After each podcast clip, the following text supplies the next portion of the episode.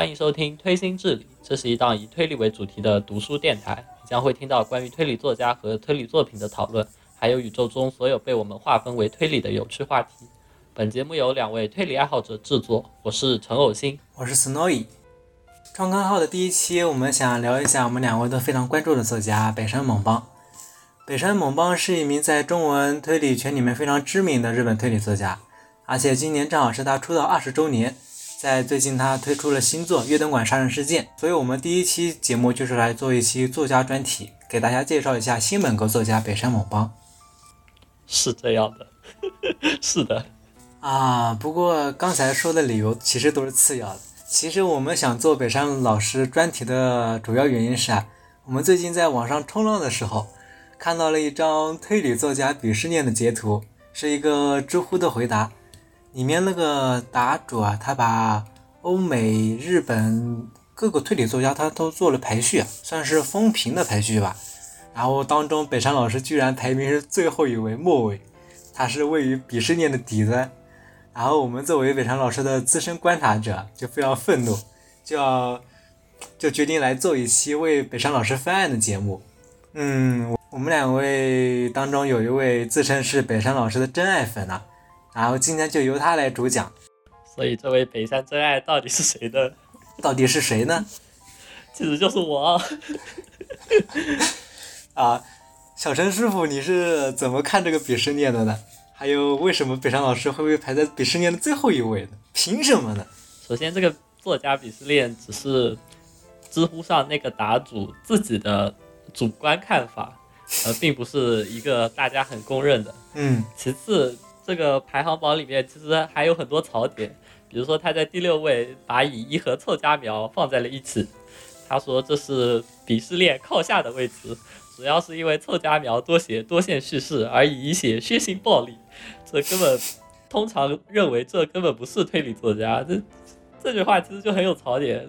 比如说同样是擅长写多线叙事的金崎夏彦，他就被排在了第四梯队，另外乙一。他除了血腥暴虐的部分，它其实还有温暖治愈的部分，对吧？我们都知道，乙其实是有两个流派。对啊。而且更大的槽点是在第七梯队，他放上了东野圭吾。我大胆的，我大胆揣测，这个答主其实就是想黑东，但是把东野排在最底下，不就一下子暴露了吗？可能承受不住东野粉丝的怒火，就是要再安排一个人来吸引火力。于是他在第八梯队排上了北山猛方，但是他万万没有想到的，但是他万万没有想到还有两位资深的北山真爱粉，我们就决定来做这一期节目来绝地反击。对，我将为北山老师翻案。好，那我们就来小陈师傅你先吧，你先来说一下你是怎么接触到北山老师的吧，是怎么吸引到你的呢？最开始接触到北山应该是大学时候的事情。嗯，那时候感觉每一个新本格爱好者都会这么做，就是想把所有梅菲斯特获奖作品都看一遍。而且因为我自己比较喜欢的推理作家，比如西尾维新、金子夏彦，他们也都算是从美赏出道的。对，所以我自认为对美赏的接受程度比较高，然后我就去读了《忠诚杀人事件》。哦，呃，这里简单给没有看过这本书的。听众介绍一下，呃，忠诚的故事背景是在一九九九年，那时候人类即将面临毁灭，然后这时候侦探侦探南生奇和他的助手受委托来到忠诚，呃，忠诚虽然从外表看只是一个巨大的方形建筑，但是它外面的墙上挂着三个巨大的时钟，分别代表过去、现在和未来，呃，同时进入到忠诚内部，它也被划分为三个区域。接下来就侦探和助手在这个诡异的建筑中就不断的面临斩首的案件。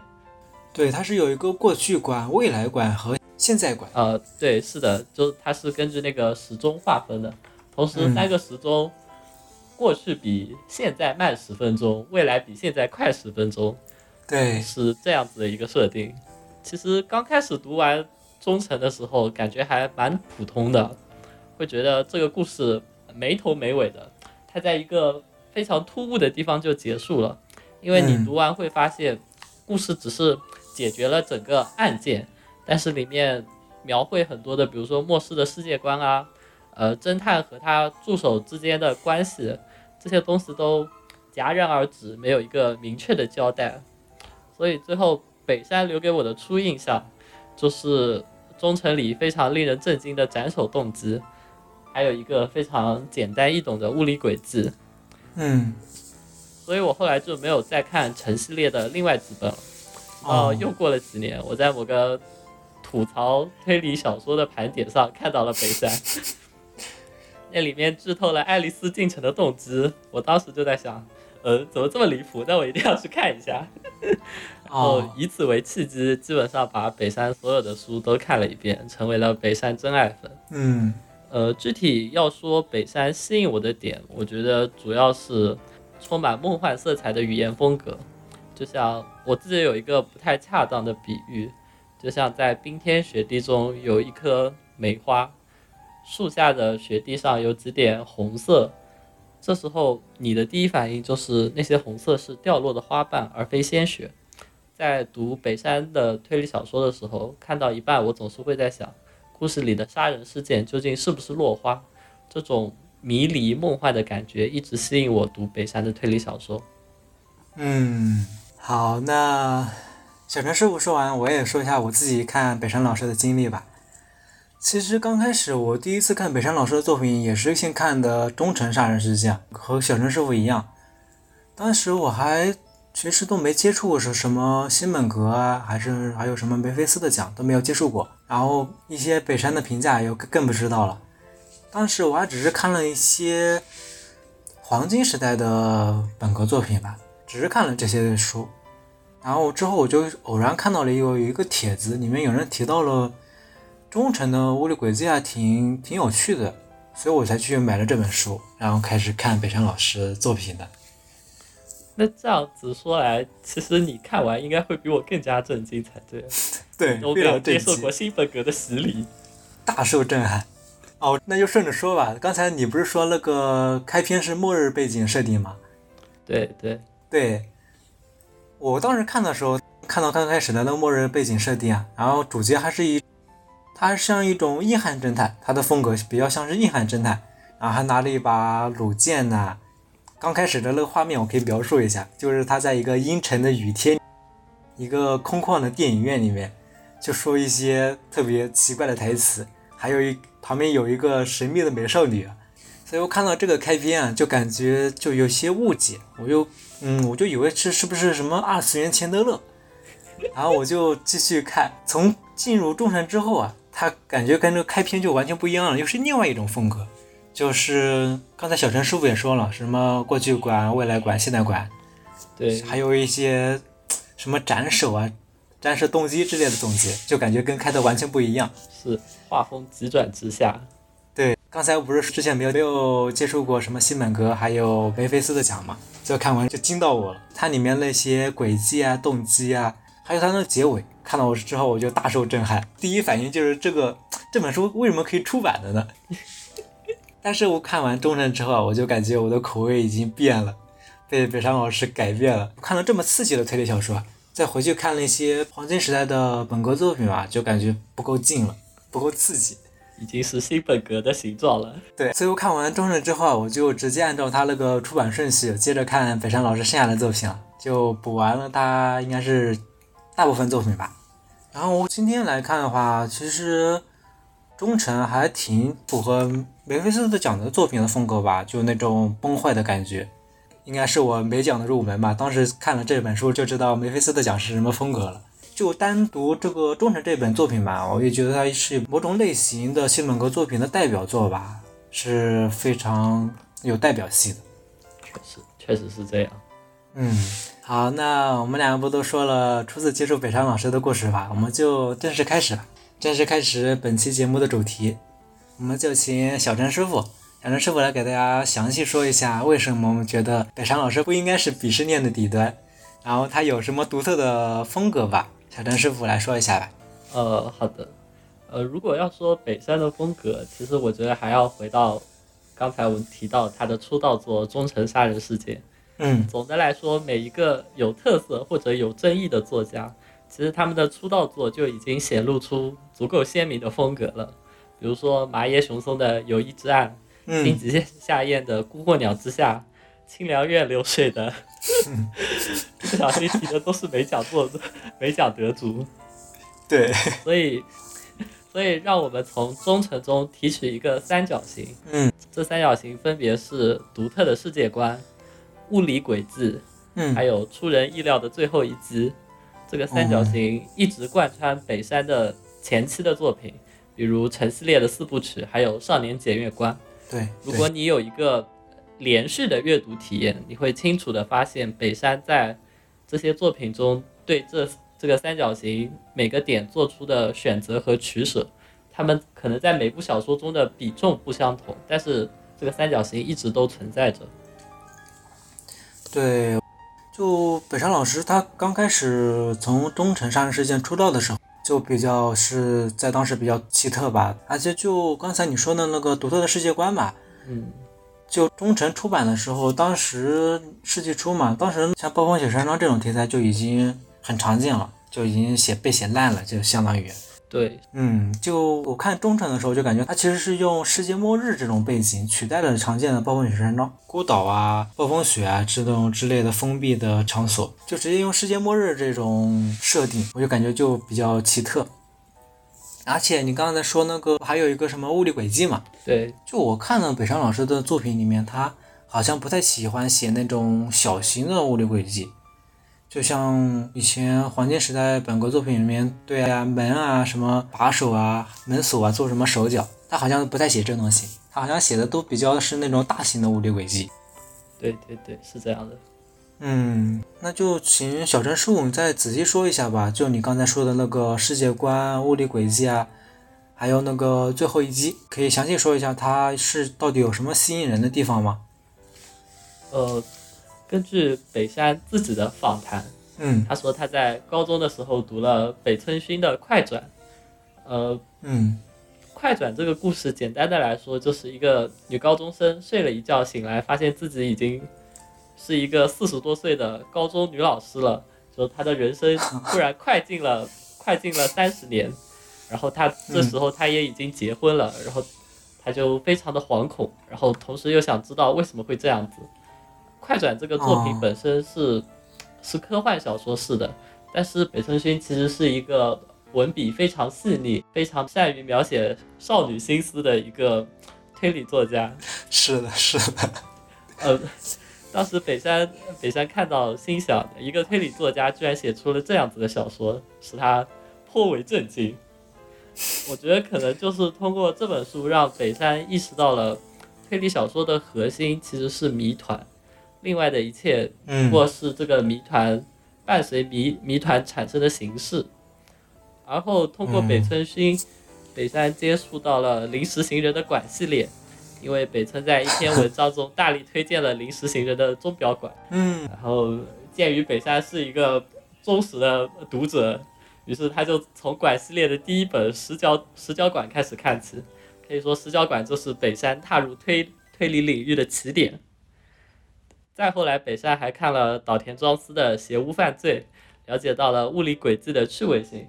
呃，看过《邪屋犯罪》的听众应该都知道，《邪屋犯罪》的轨迹其实非常的大胆，但同时又简单易懂，基本上，呃，看到看到截图就可以明白其中它的运作原理。对我有这种感觉。就《囚屋犯罪》里面，它其实跟北山的一些物理轨迹风格感觉挺像的，对都是那种比较偏大型的物理轨迹，而且好像到最后都可以用什么一张图啊，或者一个一句话就能解释这个手法。对对对，所以可以说，其实北山的风格吸收了新本格棋手的很多优点，属于是根正苗红的新本格二代。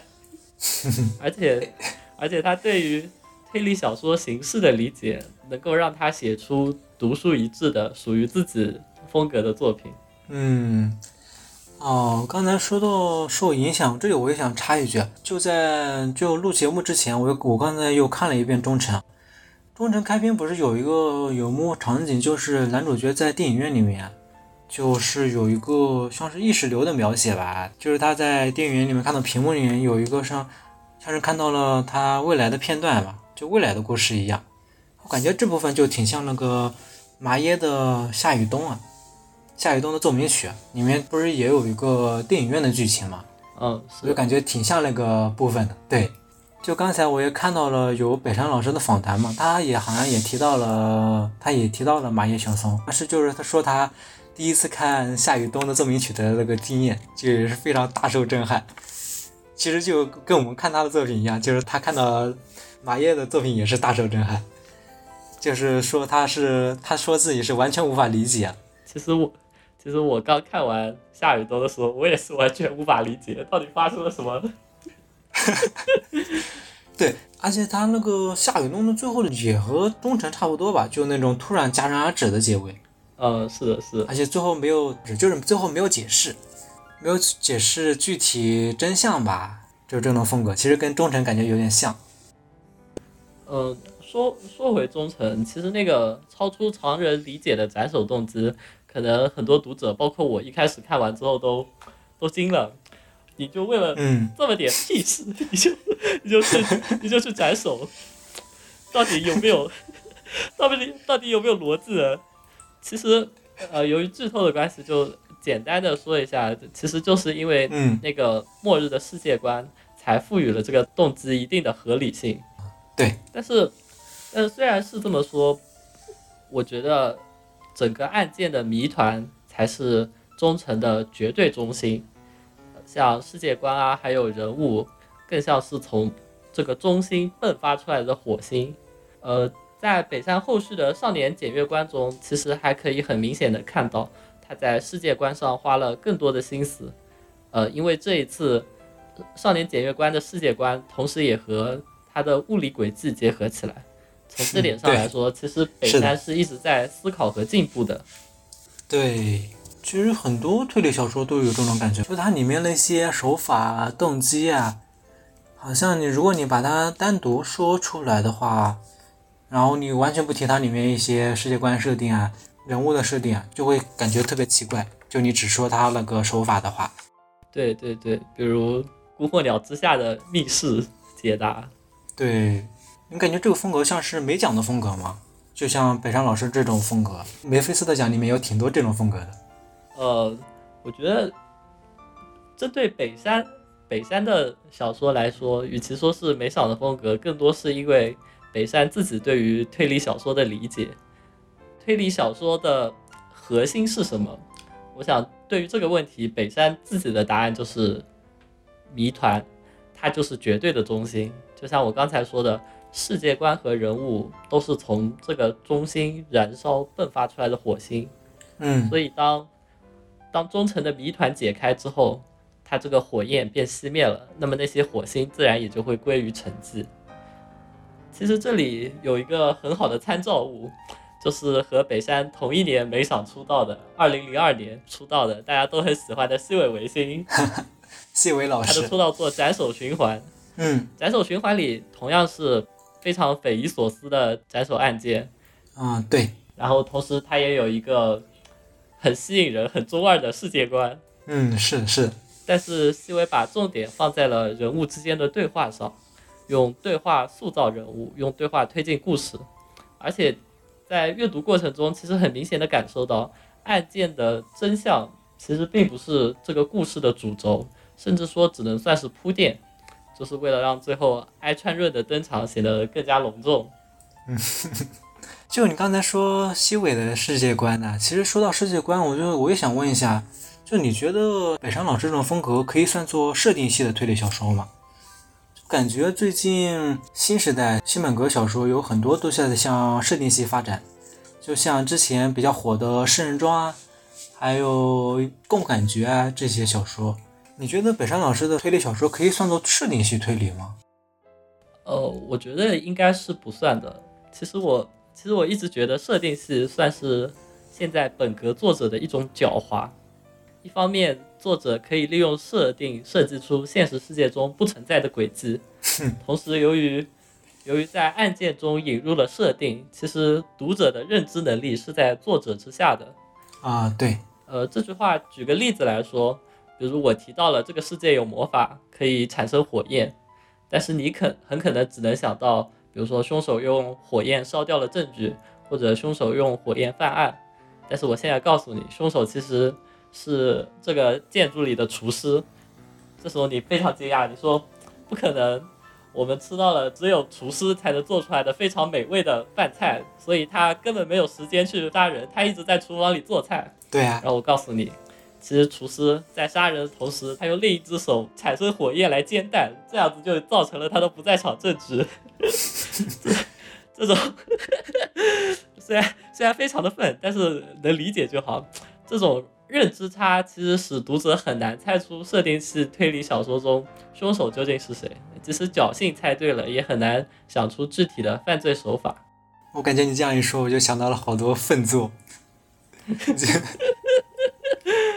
但对于但是对于北山的作品来说，虽然他引入了不同于现实世界的世界观，但是具体到犯罪手法时，用的还是比较现实的物理轨迹。这种微妙的反差感是北山作品中独有的特色，也是我喜欢北山的原因之一。在这个世界里发生的杀人事件，究竟是虚幻的花还是真实的雪？哦，你说到北山老师的物理轨迹，北山老师他的外号不就是物理的北山嘛？对，是的，这好像就是他最大的标签吧。他的物理轨迹应该是他评价最好的部分。就很多人虽然黑他里面一些什么动动机啊、世界观什么，但感觉物理轨迹好像挺多人喜欢的。确实是这样的。嗯，那你感觉北山老师的他物理轨迹啊，到底有什么吸引人的地方呢？就让会有这么多人喜欢呃，其实这点刚才我们提到了一部分，啊比？如说我们提到北山很喜欢岛田庄司的邪物犯罪，嗯刚才有提到邪物犯罪，它的轨迹就非常的大胆的同时又简单易懂。非常的符合牛顿物理学。对，呃，北山的物理轨迹其实也和邪物犯罪的轨迹呃相仿。嗯首先，他做到了乍一看很合理。诚然，推理小说中有很多手法，大多数在现实生活中是不能复现的。对，其实北山的物理轨迹很有古典本格的风骨，不会让人脱离现实感。呃，不像是后来那些造的奇奇怪怪的馆，然后有各种更加离谱或者科幻的科幻的轨迹。转来转去的管。同时，刚才也提到，嗯它的魔幻的或者说不不那么现实的世界观，配合上现实的物理轨迹，会有一种迷人的反差感。嗯，我觉得这就是北山北山的物理轨迹获得好评的原因。嗯，哦，那你你可以说一下你最喜欢是它里面有物理轨迹的是哪一本呢？我最喜欢的是断头台城，虽然提到断头台城，大多数人都会被其中的另外的部分给吸引了目光，没错，但是其实就我个人而言，它里面的物理轨迹还是非常出色，同时又让人遐想的。《断头台城》里面的物理轨迹我印象也挺深刻的。啊、那我们说完物理轨迹啊，北山老师其实有很多没有写物理轨迹的小说，就像是刚才小陈师傅啊，他提到了一些陈系列啊、少年检阅官系列啊，他是比较偏向物理轨迹的。但是北山老师还是出版了不少短篇的连作，它里面好像是没有物理轨迹的。是是的，啊、我看到的评价好像都比他那些长篇的评价要好，就他些这些短篇集，确实，而且好像都是比较偏向童话风格的吧？嗯，对，特别是千年图书馆的那几个短片，对，其实就是出版陈系列还有检阅官系列之后啊，北上老师就好像写了很多关于童话的作品吧，长篇也有，长篇就是那个人鱼公主嘛。啊，是的，对，有一个短片我还挺喜欢的，就是那个偷星座的短片。我感觉北上老师他在这些短片里面，就好像更注重，嗯，结尾的逆转吧，就没有什么物理轨迹。那小陈师傅，你可以给大家介绍一下北山他这种风格吗？就是偏向童话呀、短篇这种风格。呃，其实大约从二零零七年左右，北山的写作风格出现了一些转型。啊那，时候他已经出版了成系列的四部曲，还有《少年检阅官》，嗯成为了一个在推理小说爱好者当中风评两极分化的一个作家。在接下来的几年中，他将这些短片陆续收录成了几本短篇集，其中包括我们盗走星座的理由、千年图书馆。嗯，对，在这些短片中，北山试图不依靠物理轨迹，也能给读者带来惊喜。当然，他们延续了北山一贯的语言风格和出乎意料的反转。事实证明，这两本短篇集也获得了更多的好评。嗯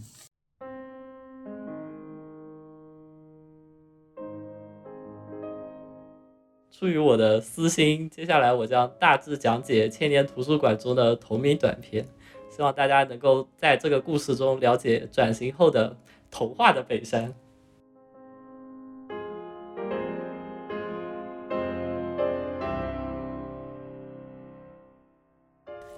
话说从前有这么一个村子，已经到了夏天，但村子北面的湖还结着冰，这被村民们认为是不祥的预兆。于是他们按照习俗，打算将一个孩子寄献给图书馆，祈求风调雨顺。这次被选中的孩子叫小明，于是他被塞进笼子里，顺着河漂流到了岛上的图书馆。图书馆在村民心中是个禁忌之地，孩子们从小就听过有关图书馆的传说，传说岛上有很多无脸怪，而图书馆正是他们活动的地方。在图书馆中，小明惊讶地遇到了两年前被祭祀的女孩小美。小美跟他说，每一任被祭祀到图书馆的孩子都在图书馆中工作了一段时间，最后都因病去世了。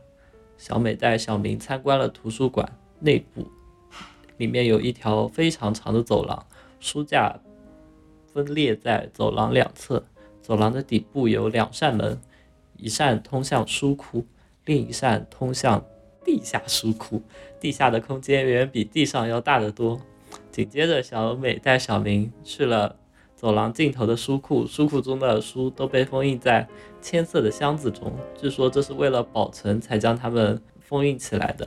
而这些被寄献的孩子的责任就是将书库中的书搬到地下书库中，因为那里更加的安全。岛上有森林，还有蓄水池，可以有足够的食物和水源。另外，村民每周都会寄献一点点食物给图书馆。原来令人害怕的无脸怪，据小美说，她这几年从来没有遇到过。岛上还有很多古代的遗迹和石碑。小明不认识古代文字，但小美略懂一点，知道图书馆的名字叫千年图书馆。它被称为人类文明的最后归宿。是为了人类和未来而建造的。另外，据说诸神之书沉眠在地下书库的深处，里面记载了神之火焰可以融化坚冰。后来的某天晚上，有几个蛮横的村民入侵了图书馆。原来他们偷听了小明和小美的对话，知道了存在可以融化坚冰的神之火焰。他们袭击了小明，要求小美交出诸神之书。小美无奈，只能带他们去地下书库拿了一个箱子。过了几天，小明清醒了过来。小美说，她其实也不知道哪本书是诸神之书，她只是随便指了个箱子让村民带走了。之前说过嘛，村里人每周都会进贡食物给图书馆。但之后的两周，他们都没有收到贡品。于是两人观察了河面的水势，确定没有之危险之后，趟过河回到了村子里。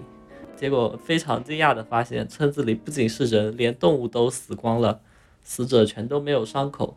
在其中一个村民家里，小明认出来，那个人正是那天晚上来袭击他们的其中之一。他的尸体旁有被撬开的箱子，但里面空空如也。两人慌忙跑回了图书馆。他们在图书馆门口的石碑上发现了一个和箱子内侧同样的字符。两人慌忙跑回了图书馆，因为他们发现箱子内侧的某个字跟图书馆门口石碑上的字相同。他们觉得这很可能不是一个字，而是某个带有含义的记号。在实体书中接下来的一页展现了这个记号具体的样子。其实它是一个核辐射的标记。于是所有的谜题都得到了解答。图书馆其实是核废料掩埋场，无脸怪其实是穿着防护服工作的核废料处理人员。无脸怪消失了，很可能是因为他们都被核辐射而生病死亡了。而被寄现的孩子以前可能就是每个村派出来的工作人员。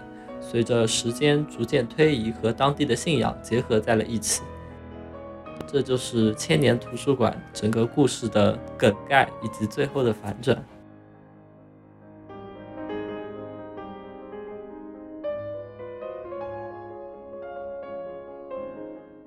续轨其实是一个天然承载最后一击的方式，比如《爱的成人式》《杀戮之病》，这些都是通过最后一句话的反转来达到叙述性轨迹的目的。但同时，最后一击也并不局限在续轨上。北山通过短片证明了这一点，加入最后一击，把故事的结局留给读者想象，不写明人物的感受或者他们某些行为的后果。这是北山在短篇小说中的一次尝试，让读者在阅读后对世界和故事进行一些思考，而不仅仅只是停留在文本的结束。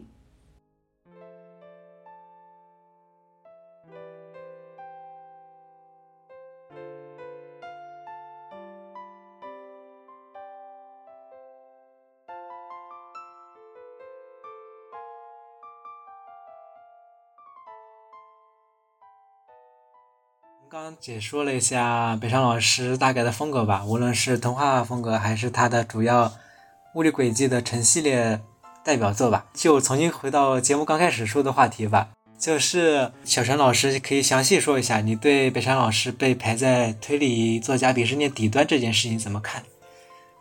就感觉坑爹的作家还挺多的，为什么就北山老师就被拎出来黑呢？呃。其实我们刚才也提到，因为我觉得主要的原因是因为北山的推理小说不太容易传播。其实现在在网上流传很多的都是那种极度简化又让人印象深刻的，比如说《爱丽丝进城》里面的动机和事轨。对。呃，在剥离了故事的文本之后，用非常简单的几句话概括了他的动机和轨迹。这样做其实会。失去很多原作的韵味啊，呃，同样的事情感觉在另外的新本格作品上也非常常见，比如说，呃，刚才提到过很多次的《孤火鸟之下》，还有今年早坂令的四元馆事件，都是这样子的例子。对，四元馆这部作品，我感觉他也是放弃治疗了。对啊，我我觉得四元馆放弃的更多一些。对我感觉这北山老师还是比张曼丽靠谱多的。然后像刚才说的《过火鸟之下》，金相信老师他很多作品都是靠那种大篇幅的解说还有科普吧，就把他最后的那个动机什么合理化了。对，没有之前的那些大量的炫学啊，还有竞技堂说的那那些解说。如果没有那些解说的话，感觉就他很多作品也是特别的坑爹的。呃，是的，就是用大量的文本狂暴轰入。让你失去理智，丧失理智。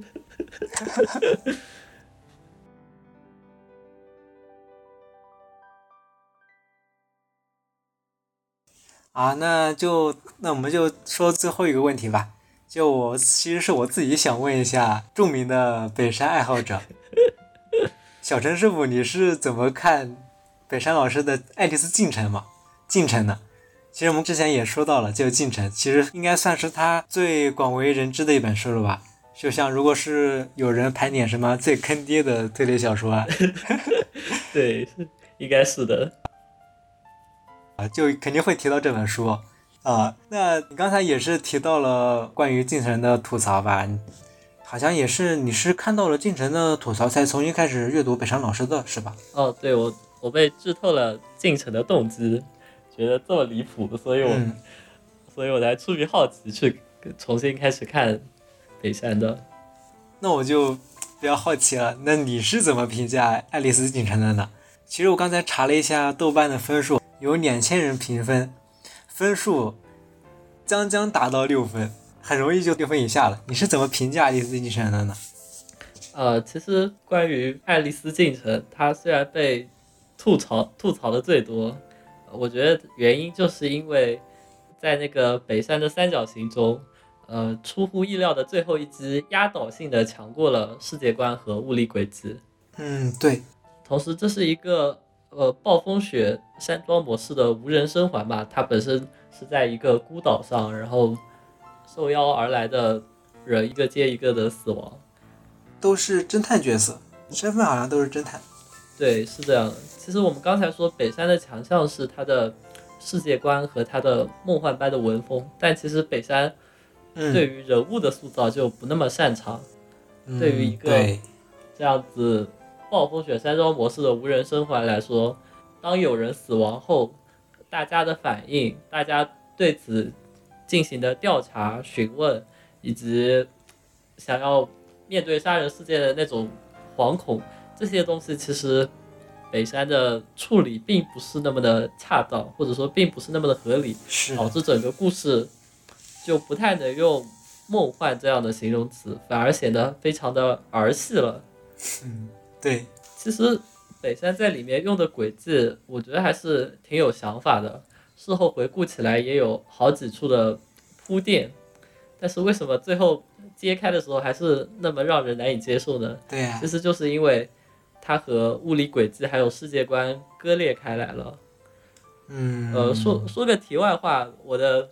我平时的工作是一个程序员嘛，然后做的是曲面重建的工作，大致就是将一个曲面用很多的三角网格将它重建模拟出来，就是用用很多小很小的三角形拼成一个圆形的弧面这样的。对对对，就是这样子。然后在重建的过程中，并不是什么样的三角形都可以的。我们优化的最终目标是希望能将每一个三角。小的三角面片，尽可能的都趋向于一个等边三角形。呃，我觉得爱丽丝进城可能就是那种钝角，其中一个钝角非常巨大的那种钝角三角形。总的来说就是不够美观，需要优化吧。而且作为亮点的物理轨迹，在爱丽丝进城中更像是某种展示品，而不是而缺少了一些必然性。对，总觉得这个。这个轨迹的出现就是为了，就是我之前几本都有轨迹，那么我这一本也要加几个物理轨迹，就有这样的感觉。啊，给我的感官就其实非常的不好。哦，说到这个进程里面的物理轨迹，其实我还挺喜欢进程里面的物理轨迹。在这本书里面，他感觉就把那个物理轨迹当做一种风格吧来展示。它它里面有物理轨迹的讲义，我是我记得。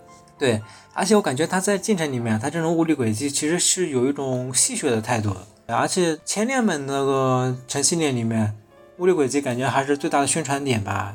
当时中程的时候就已经说是物理的北山嘛。但是我感觉进程里面的物理轨迹啊，它的这种表现方法其实我还挺喜欢的，就是那种它不是靠物理轨迹的一种实现方法吸引人，它就感觉推翻了之前前两份书里面他的那种。人设吧，就把物理轨迹当做一个道具来用。是的，其实进程里面有一段话，我是非常喜欢的。我把这段话读一下吧，感觉是很代表北山老师在这本书里面对物理轨迹的态度的。曾经我去拜会过一个病人，是一个非常棘手的病人，他非常喜欢摆弄滑车啊、压板这些古典机械类的东西。有一天，他看到树上落下的苹果，就大喊道：“这绝对就是物理轨迹！” 这个段话我非常喜欢，确实有一种独特的幽默感。其实我对进程的评价是非常好的，就是因为这段话，发现了不一样的北山。嗯，对，最后变成了物理童话是鬼的本山。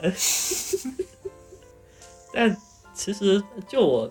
整体而言，我觉得整个爱丽丝进程的所有部分都让步给了最后一集，但是因为它太超前了，并且我觉得是有一定程度上的硬伤的，所以就导致了绝大多数的读者对它的评价不高，一时难以接受这么荒诞或者说这么超前的想法吧。想起来我的一个朋友说，他看《爱丽丝进城》破防了三次，第一次是因为动机，第二次是因为凶手的名字，第三次是想明白了北山究竟在整本书里用了什么样的诡计。不过其实，其实这种写作手法，另一个推理作家也非常擅长，就是我们大家都很喜欢的早坂令老师。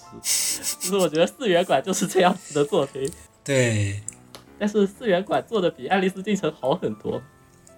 四元馆怎么说呢？它可能在之前铺垫，它不是什么情节上的铺垫，而是情绪上的铺垫吧。它显得没有那么严肃，它并不像，并不像进城里面，它它会让你以为是最后有一个关于物理轨迹啊或者其他的方面的大题。四元馆就显得更加戏谑一点，他刚开始就风格就特别的搞笑，对，你不会对他最后的解答有什么期待。进城它毕竟是暴风雪山庄故事嘛，你肯定最后有一个凶手啊，他是算一个大底。传统一能嘛，你会对最后解答非常期待。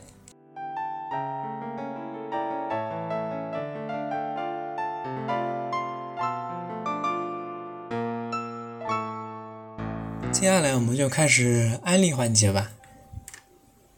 刚才偶像老师说他接触忠臣的经历嘛，我就说一下忠臣的之后的第二本书，第二本城系列《琉璃城杀人事件》。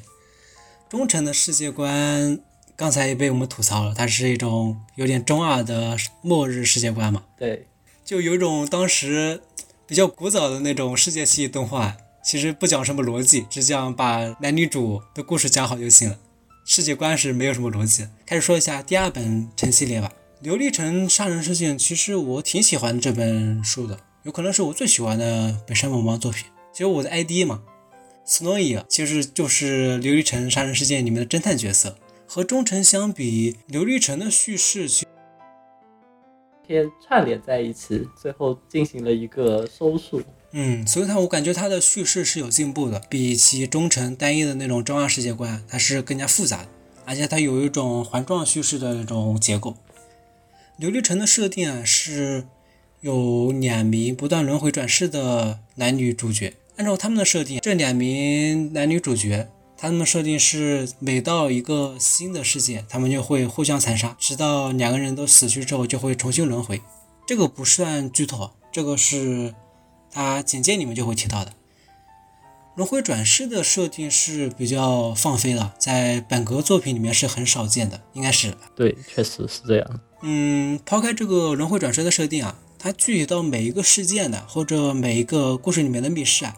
还是很符合物理规律的，还有符合当时的时代背景，就像刚才说的那个白山的物理轨迹一样，它是并不像设定系里面的物理轨迹，而是比较现实一点的物理轨迹。就算是在一个比较设定系的世界观里面，琉璃城也是在这一点是这样子。不做具体剧透吧，打个比方，这两部作品其实有点像《金鸡夏夜》的《孤鹤两之下》和《魍魉之匣》。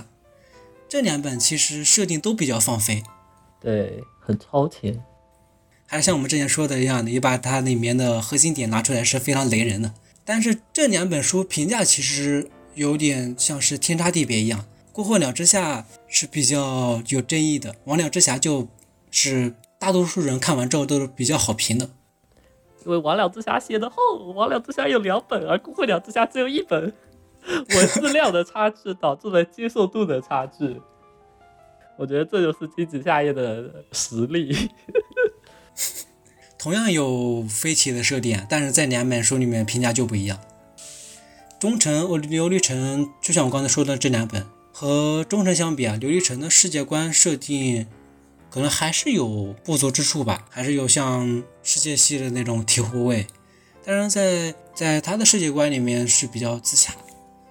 而且我要提一下里面的那个物理轨迹，当中有一个世界尽头的图书馆啊，其实就是像是《跌塔村上春树的世界尽头与冷酷仙境》的世界尽头的图书馆，那个里面有一个非常有趣的密室物理轨迹。对我我也有印象，在月灯馆里还重新致敬了一遍。总之我不做过多剧透吧，就还是比较推荐这部作品。琉璃城杀人事件。如果大家想从陈系列开始补起北山猛猫的话，其实是可以从琉璃城开始阅读的。琉璃城可能是最适合一般读者接受的，我是这么觉得的。嗯，所以我就推荐从琉璃城开始读吧。呃，如果要我诚心推荐唯一一本的话，我觉得我会选《断头台城》。呃，《断头台城》是我认为我我们之前提到过的那个三角形里最最接近于等边三角形的一部作品，在保持了一贯梦幻的语言风格的同时。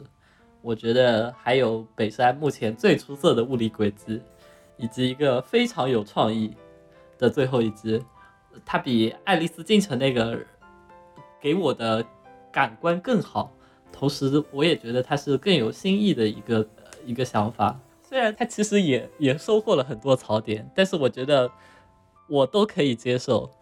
对，就按单论冲击力来说，我其实觉得最后的出人意料的一击，它的冲击力是不比进程差的。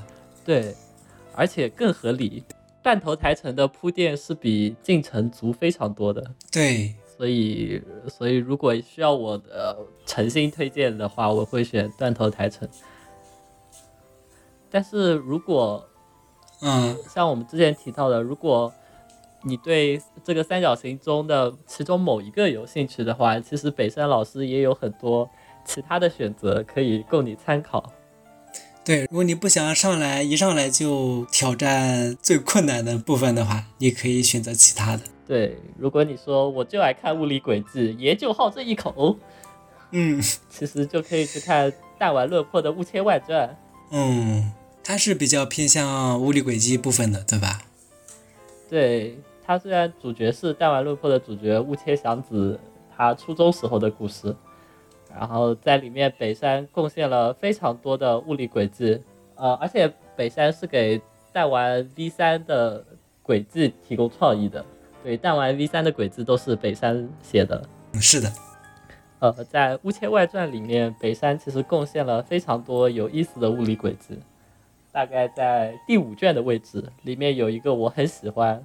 然后既简单又浪漫的房间轨迹，它应该是我仅次于断头台城第二喜欢的鬼子。这个系列算是短篇连作吗？它它就像是轻小说一样，它有一个主线，但是呃，它有时候可能是一卷一个案件，也有可能是一卷有两个左右的小案件。嗯，那如果直接想从第五本开始看的，就你刚才推荐的这一本，可以直接看这一本吗？其实问题也不大，你只要知道主角是雾切祥子，还有一个他的呃朋友，然后他们一起对抗一个神秘的组织，那个组织会做好那个案子的谋杀所有的工具轨迹，然后列一张清单给给凶手，然后同时他再发一封挑战书给对应的侦探，然后侦探需要现实解决。解决这个案子，找出凶手。啊，这这算是这个系列的整体案件的结构，案件的结构都像这样的吗？对，是的。然后它里面有一个类似于，呃，就是那个侦探系统的那个设定，就是 A 级侦探、B 级侦探、S 级侦探。这个好像有点眼熟哎，这怎么在哪见过呀？就是那个男人的。啊，好。那除了《雾切外传》，北山的猛猫的短片你也推荐吗？哦，如果你喜欢北山的文风，还有那那一点出人意料的反转，其实就可以去看他的短片，像刚才已经提到过的《千年图书馆》，还有我们盗取星座的理由，这两本书其实应该算是北山更被常人所能接受，或者说风评更好的两本书吧，应该。对，而且阅读阅读体验明显是好过那些长篇的。对，因为城市列你可以说是两极分化，褒贬不一。但是北山的偷星座，它可以算是基本上是比较一致的好评了，应该说是。对我之前看豆瓣评分应该是最高的一本了。对它虽然没有杀人案件，但是也有非常有趣的故事。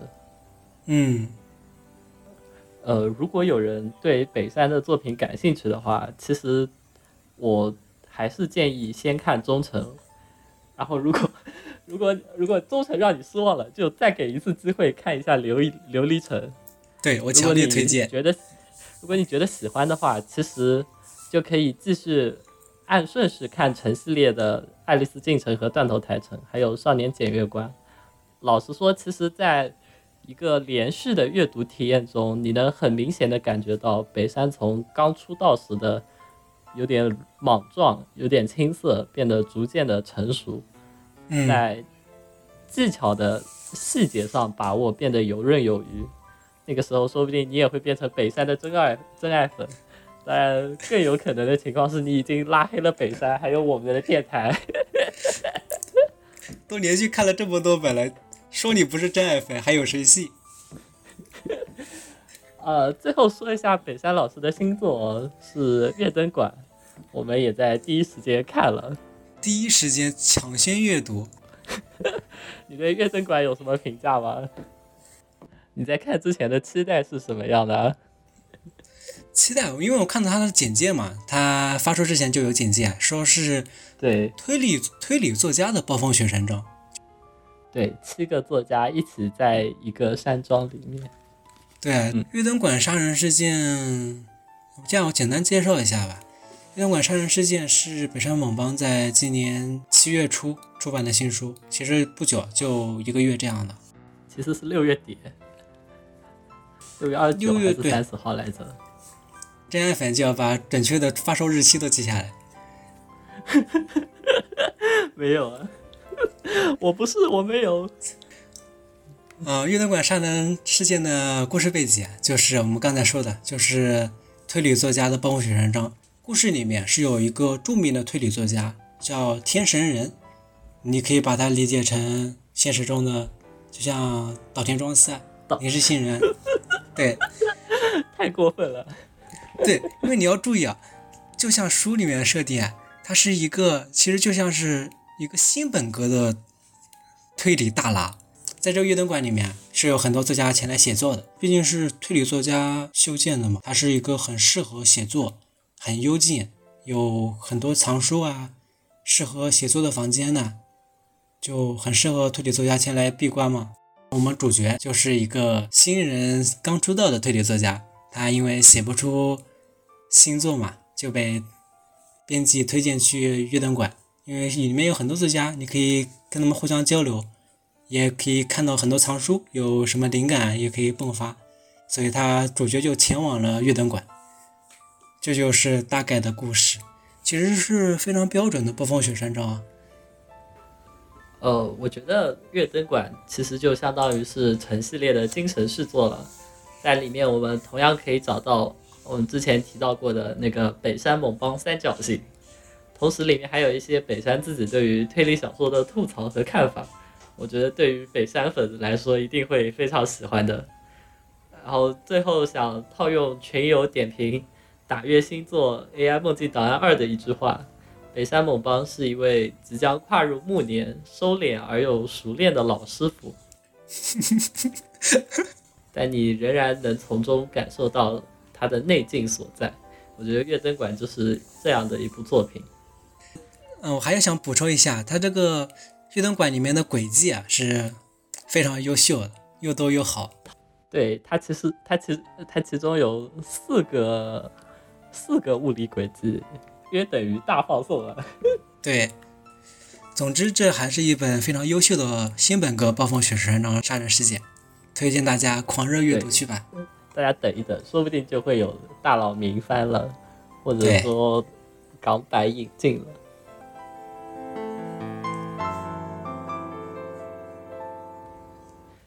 以上就是我们对于北山猛邦的全部看法和见解。如果您有不同的看法，欢迎评论区给我们留言讨论。同时，这是我们电台的第一期节目，如果您有意见和建议，也可以畅所欲言。欢迎关注我们，这里是推心置理，我是陈偶星，我是 Snowy，我们下期再见，拜拜。拜拜。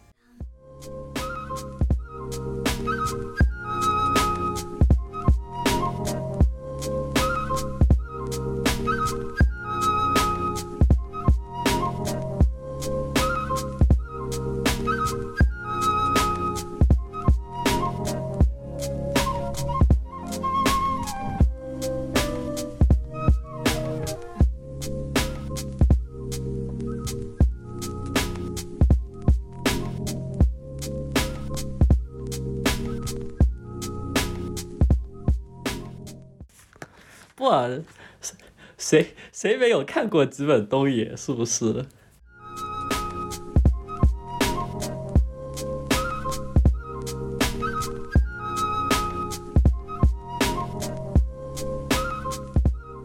初中的时候，呃，看东野，然后你看着看着就会被被雷到，觉得写的是什么东西。